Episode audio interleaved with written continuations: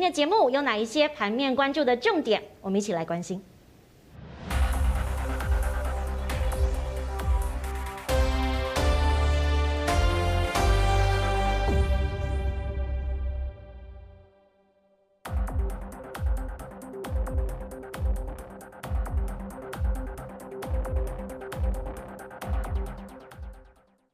今天是二零二一年的七月二号，那当然呢，大家很关注的是这个周末，很多人就要开始打疫苗了。除了 AZ 之外呢，也有人很多人预约到莫德纳，这个周末就要开始施打。那事实上呢，国产疫苗之前抛出的议题到底有没有解？盘面上值不值得关注？而另外呢，其实你也可以观察到，在我们很多的便利商店以及药妆店都买得到居家快筛。居家快筛，国内是否有相对应的商机？今天呢，我们请到两位专家跟大家一起来讨论。首先要介绍的是我们的资深分析师陈维泰，志玲好，大家好。另外一位是我们的产业队长张杰，主持人好，各位观众朋友大家好。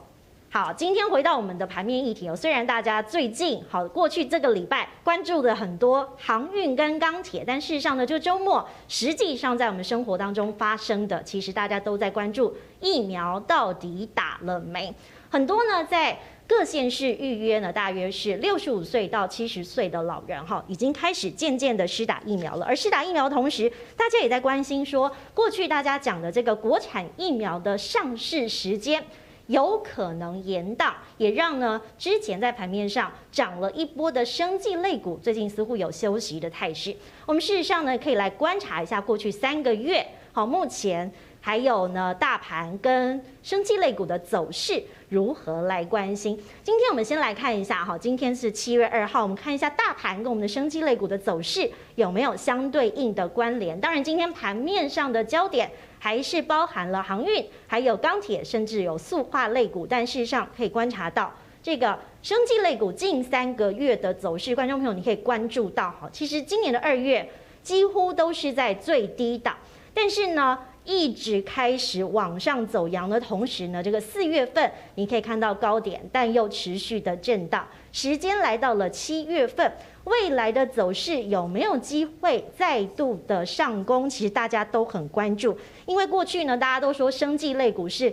暴涨狂跌最多的一个类股。那如果生技类股要操作的话，其实大家也很关心说，说台湾市场没有资金，到底要怎么玩生计？那如果说以国外这些疫苗研发的产业角度来看，的确还有带起一波这个疫苗跟药厂，还有目前呢包含了新药的一些议题。但是如果台湾未来生技公司要来这样的操作，在法规上的定定比外面严格的同时，有没有机会让投资人一起来关注？我要请教一下维泰，因为过去呢，生技类股其实大家都觉得有机会，但是没把握，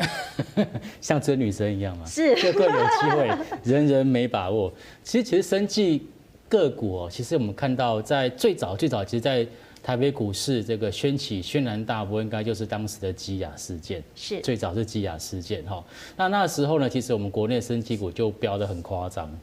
然后我们做研究员的，像张姐应该知道，就会觉得天哪，这个完全估不出 EPS 的这个公司，我要如何给到目标价？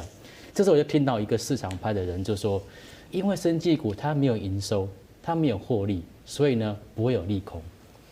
不会有利空，没有营收 反而不会有利空，它不会有那种利多不涨或者利空不跌的问题。所以其实生技股，其实我个人觉得它在它在整个的这个产业的特性上面讲，跟一般我们平常在算的这种所谓制造业是不太一样的。嗯，那刚刚你所问到就是说，它生技股这种所谓的暴涨暴跌啊，那对投资人来讲到底适不适合投资，或者是说呃它的多头是不是再起了？我个人认为，其实这个真的是要见仁见智。我们用比较客观的数字来说好了，在生技股里面一百二十八家里面哦，我特别在昨天我特别去看一下，其中有二十九家是过去连续四季都是呈现亏损的。通常这样子的一个个股跟产业，理论上。不太容易存在上市上柜公司当中，连续四季都是呈现亏损哦。那当然，其实有一些有一些其实是不错的，大概大概有六十八家是连续四季都呈现获利。所以你要说生技股到底适不适合投资，我个人认为其实个股的选择差异是很多。如果你选到一个比较不 OK 的、比较不 OK 的一些生技股，例如说我下面这秀了这这几档，最近有五家是下市跟下柜的，是分别是康联、康友、哈亚斯康、安神药跟台元药。是我个人觉得，在一般投资人来讲，在投资生技股的时候，你除了要看，除了你你会看新闻之外，我个人觉得还是要针对针对这个产业，尤其是一些。比较属于专业上面的一个东西，要有所了解。它并不是像传产，不是像航运哦，我说运价涨它就会涨，或者说像这个所谓的电子股，新产品上市它就会涨。我觉得其实它的一个股性跟其他的电子族群跟传产族群是大大的截然不同。其实刚刚维泰讲到这个重点哈，没有营收，但是大家还可以投资。其实看的是未来嘛，因为我们刚刚一直在讲所谓投资，过去已经过去了，所以过去呢，你没有跟上航运，你没有跟上钢铁，那都过去了。我们要看的是未来，但未来有没有机会呢？其实我们过去看到一些新药的研发。在过去的这个时程上抓的的确是长了一些哈，可能都要十年以上。所以刚刚维泰讲说，哎，没有营收，可是你就不会反映在所谓的利多或利空上面，你可能操作的还是一个所谓本梦比，有人是这样说啦。所以我要请教张杰，哎，过去大家都说没有本意比，只有本梦比，但是这个梦可以追多久哈？这个时间真的可以放长线来看吗？OK，那原则上呢，其实。在我的认为来说呢，生技类股其实要分三大类，所以其实还是有本益比这件事情。好，例如说，我认为简单的我们粗分三个类别啊，第一个是可能是所谓的医美，再来是医材。那原则上呢，其实这件事情就是这样，台湾自己应该要找到自己适合的方向。例如说，台湾在电子跟精密仪器上面的制造很厉害，例如说护国神山的晶片，嗯，那。精密的仪器，例如说耳温枪、耳温枪所谓的 MCU 晶片，或者是这些医材，基本上都是有本益比可以依循的。例如说一些气垫床的亚博，那耳温枪、耳温枪的一些血氧机，或者是所谓的这个血糖仪、无顶滑管等等，这个部分来讲的话是非常属于有本益比的，那也长期的获利。所以我认为初学者不妨就从身边大家觉得需要或者是看得懂的。医材的部分有本益比，嗯，那例如说去年三月的时候，大家都知道 COVID-19 刚起来的时候，其实口罩大卖以外，额温枪也大卖，是，那所有额温枪的供应链其实就大涨。那第二个部分还是有本益比的部分是属于医美，那医美的部分其实大家也蛮耳熟能详，例如说佐登尼斯，嗯，或者是其实现在的这个年轻人都戴隐形眼镜，这个彩色片啊，或者是日抛。隐形眼镜相关的没有错哦，包括精华、大学光、金硕、金可，这些都是甚至很多都高达好几百元的股价。那本益比甚至像立丰是做按摩的，或者是大立丰是做这个身体护肤的。是。那达尔夫大家也听过 Doctor Wu，